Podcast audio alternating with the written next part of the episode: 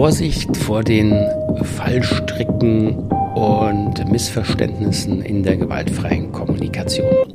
Darum geht es heute hier im Podcast für gewaltfreie Kommunikation und Persönlichkeitsentwicklung. Ich grüße dich ganz herzlich. Ich bin Markus Fischer, Trainer und äh, Berater in Reutlingen und möchte dir hier das Rosenberg-Modell möglichst praxisnah und ohne Sprachfloskeln oder Selbstzensur vorstellen, was ja leider manchmal so rüberkommt. Und das ist eben eines auch der Missverständnisse. Wir haben, oder ich habe auch auf häufige Nachfragen hier wieder diese Einsteiger-Serie mal gemacht, um mal wieder back to the roots, ja, die Basics. Wenn man noch nicht so lange dabei ist oder gerade das kennengelernt hat, Rosenberg, über Videos, über sein Buch, ähm, dann ist auch die Frage, wie fange ich jetzt an? Da wird es dann oft kompliziert und in letzten, äh, das ist jetzt die vierte Folge zu diesem Thema und die letzten drei habe ich dir äh, Hinweise gegeben, wie du einsteigst, dass du dich erstmal mit deiner Motivation beschäftigst, warum du es eigentlich machen willst, das auch realistisch überprüfst, dann verstehst, wie man gewaltfreie Kommunikation lernt. Das berührt auch heute nochmal das Thema und wie man es eben auch nicht lernt. Und dann die beiden Episoden, also waren es vier insgesamt schon, stimmt, äh, zu Gefühlen und Bedürfnissen dem Kernstück, dem Rosenberg-Modell. Also wenn du hier jetzt quer reingestiegen bist, würde ich dir empfehlen, diese vier Episoden äh, vorher anzuhören. Und ich kann nur sagen aus einem eigenen Lernweg, dass ich gut daran getan hätte oder ich wäre gern früher aufgestoßen auf typische Fallstricke und Missverständnisse, die ganz vielen passieren, die mir auch passiert sind, Großteil davon deswegen kann ich sie beschreiben, wenn man eben gewaltfreie Kommunikation lernen möchte, integrieren möchte, wenn man es toll findet, die Idee, die Vision und jetzt eben sich dran macht, sich zu sich zu üben, zu lernen. Ja? Und da gibt es eben einige Missverständnisse, die wirklich hilfreich sind zu kennen. Das heißt, jetzt hast du, wenn du die vier Episoden vorher angehört hast, hast du wirklich genug Arbeit für einige Wochen, und ich kann dir versprechen, wenn du die Arbeit machst, dann bist du auf dem richtigen Weg, dann bist du auf dem Weg zu mehr Selbstverantwortung. Da brauchst du nicht irgendwas lernen an neuen Begriffen und so weiter, außer denen, die ich da so ein bisschen beschrieben habe, die helfen sollen, dich besser wahrzunehmen.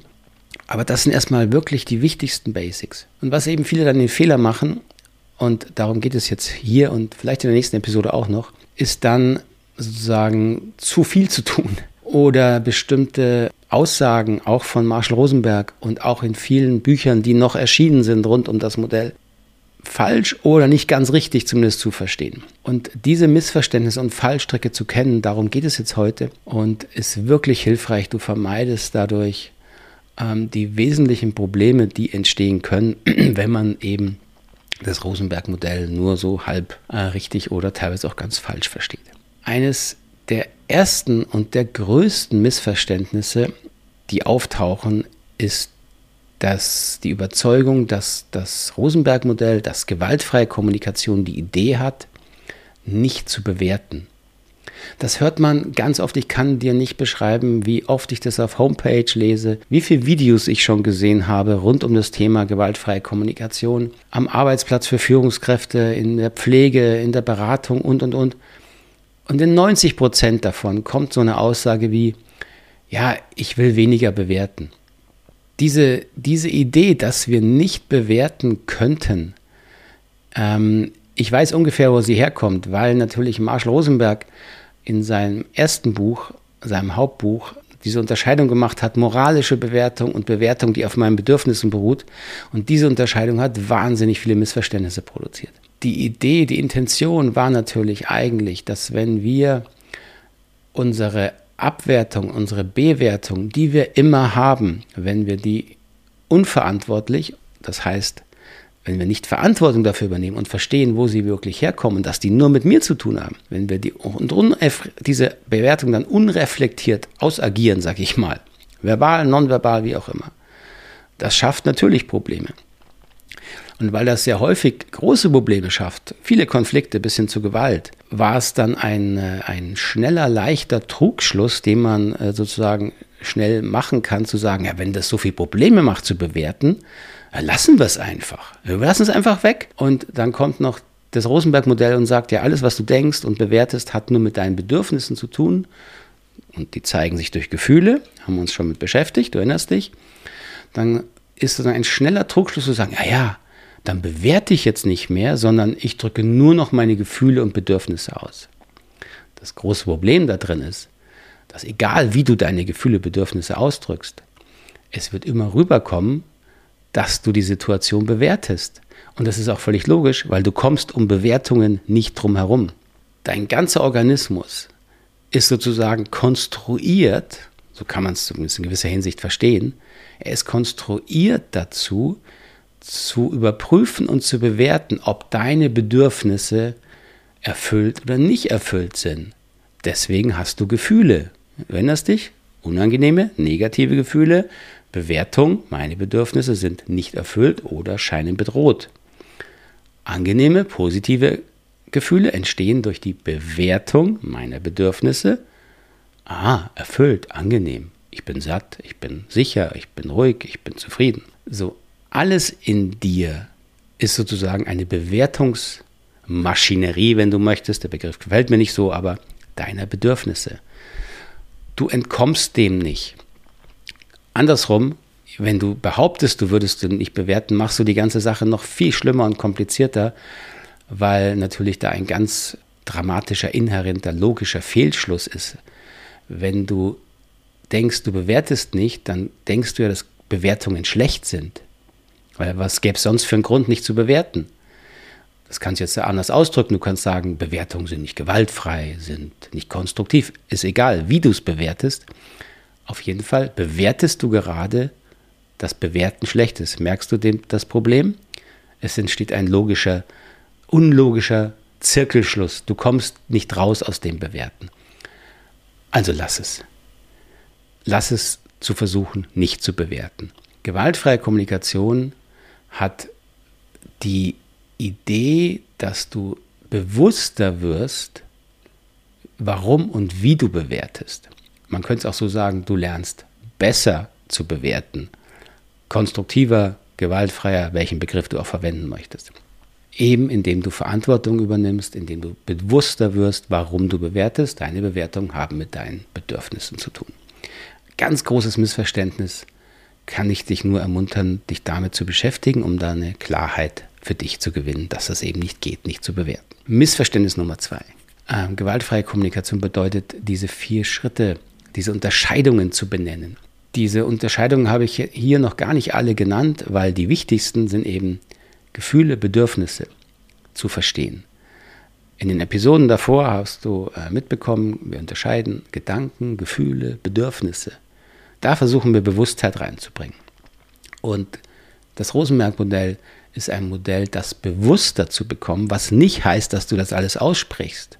Das ist leider ein Missverständnis, was auch sehr, sehr weit verbreitet ist. Natürlich, teilweise ist auch Marshall daran so ein bisschen selber schuld.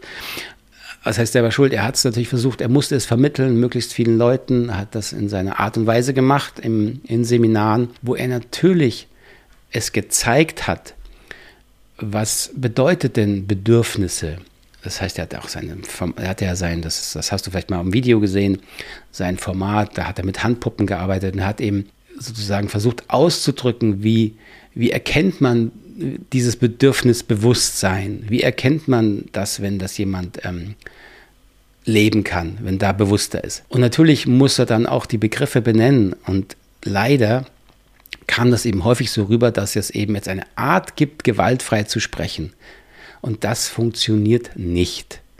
Funktioniert aus ganz verschiedenen Gründen nicht. Da will ich jetzt nicht näher darauf eingehen. Wenn ich das muss ich nochmal eine extra Episode zu machen. Es wird gestellt, es wird zu technisch, es wird vor allen Dingen zu konstruiert. Es ist ein Selbstzensurmodell, wenn du es so verstehst. Lass es. Rosenberg-Modell bedeutet Selbstreflexion, nicht Selbstzensur. Es gibt keine richtigen Worte, das habe ich dann nochmal in extra Missverständnis sozusagen gepackt. Ich packe dir den Artikel, den ich dazu mal geschrieben habe, hier auch unter, den, äh, unter dem Podcast und, und das Video. Ähm, aber das ist wirklich ein Problem, wenn du glaubst, dass es richtige und falsche Worte gibt. Das führt in diese Zensur. Du zensierst dich selber. Das ist zum einen unnötig und zum anderen auf einer ganz fundamentalen Ebene ein Riesenproblem und auch eine Gefahr. Denn wenn du anfängst, dich massiv selber zu zensieren, was du denkst und dann auch sagst, äh, dann bin ich sehr überzeugt, das berührt wirklich Grundfesten unserer, auch unseres Denkens, unserer Freiheit. Man muss frei denken und sehr häufig auch frei reden können, um sich weiterzuentwickeln, um seine Gedanken wahrzunehmen. Natürlich machen wir dabei Fehler, logisch. Entstehen Konflikte? Natürlich. Kann man lernen, damit besser umzugehen? Ja, dazu dient das Rosenberg-Modell. Aber es dient eben nicht dazu, diese Konflikte schon im Vornherein durch bessere Worte vermeiden zu wollen, in der Hoffnung, dass es dann weniger oder sanftere Konflikte gibt. Nein, wir, wir müssen lernen, diese Konflikte konstruktiv anzugehen, aber dafür müssen wir auch die innere Klarheit und Stärke entwickeln, dass Konflikte notwendig sind. Gewalt mag niemand erleben, auch wenn wir es wahrscheinlich nicht schaffen, Gewalt ganz aus der Welt zu schaffen. Und in letzter Konsequenz brauchen wir auch manchmal Gewalt, um wirklich essentielle Bedürfnisse zu schützen. Keine Frage. Ja? Aber jetzt interpersonale Gewalt natürlich wollen wir nicht. Und wir hätten auch gerne eine Welt ohne Kriege. So, das ist ein großes Thema. Für mich möchte ich es hier erstmal praktischer halten. Trau dich, Konflikte anzugehen, trau dich, Konflikte als das zu nehmen, was sie sind. Es ist einfach, das sind menschliche Bedürfnisse, die sich versuchen zu erfüllen. Und das führt zu Missverständnissen, das führt zu Konflikten. Und das Rosenberg-Modell ist eine tolle Methode zu lernen, diese Konflikte besser zu lösen. Letztes für heute zumindest ein Missverständnis, was auch wichtig ist zu verstehen, ist die Idee, dass immer alle Menschen gleich sind. Das wird dann zum Problem, wenn du keine Unterschiede zulassen kannst zwischen Menschen in Bezug auf Fähigkeiten, auf Erfahrung, auf Wissen, auf Know-how äh, und, und, und. Es ist nachvollziehbar, woher dieses Missverständnis kommt. Das kommt natürlich aus der Übertragung der Aussage, dass alle Menschen die gleichen Bedürfnisse haben. Das stimmt in der Theorie der gewaltfreien Kommunikation. Ja. Für mich stimmt das. Das ist das Wertemodell des Rosenberg-Modells. Alle Menschen haben die gleichen Bedürfnisse und auch inhärent den gleichen Wert damit. Als Menschen haben sie den gleichen Wert auf Bedürfnisebene. Aber das heißt nicht, dass alle Menschen das gleiche können, die gleiche Erfahrung haben, die gleichen Fähigkeiten haben und, und, und, und. Ganz im Gegenteil, da sind wir doch ganz, ganz unterschiedlich. Und das ist auch gut so, weil ich kann kein Auto reparieren oder äh, Zähne wieder heil machen, aber das können andere Menschen, die da eine Begabung und Interesse haben und die das wunderbar toll machen. So, und das heißt, sind wir doch froh, dass es da Unterschiede gibt. Versuch also nicht sozusagen durch diese Idee der Bedürfnisse alle Menschen gleich zu machen in jeder Hinsicht. In einer wesentlichen Hinsicht sind wir gleich, Gefühle und Bedürfnisse und in vielen, vielen, fast allen anderen Aspekten sind wir sehr, sehr unterschiedlich und das ist gut so. So, und das ist auch gut so, dass es damit erstmal äh, die wesentlichen Missverständnisse klar sind. Ich gucke mal, ob ich die nochmal auf ein paar weitere, ich habe noch ein paar andere speziellere gefunden, mache ich wahrscheinlich in der nächsten Episode. Ähm, bin mal gespannt, wenn du jetzt die gewaltfreie Kommunikation kennenlernst und das vermute ich, dass wenn du das hier hörst, dann bist du wahrscheinlich relativ neu dabei. Frag gerne nach, wenn dir was nicht klar ist, wenn dich was irritiert, schreib es in die Kommentare und dann gehe ich darauf gerne ein. Ich schaffe das nicht immer sofort, will ich auch gleich sagen, aber ich versuche es immer auf die eine oder andere Art zu beantworten. Gut, dann war es das für heute. Ich bedanke mich für deine Aufmerksamkeit und Interesse, wünsche dir einen ganz schönen Tag oder eine geruhsame Nacht, wo immer du mich gerade hier siehst oder im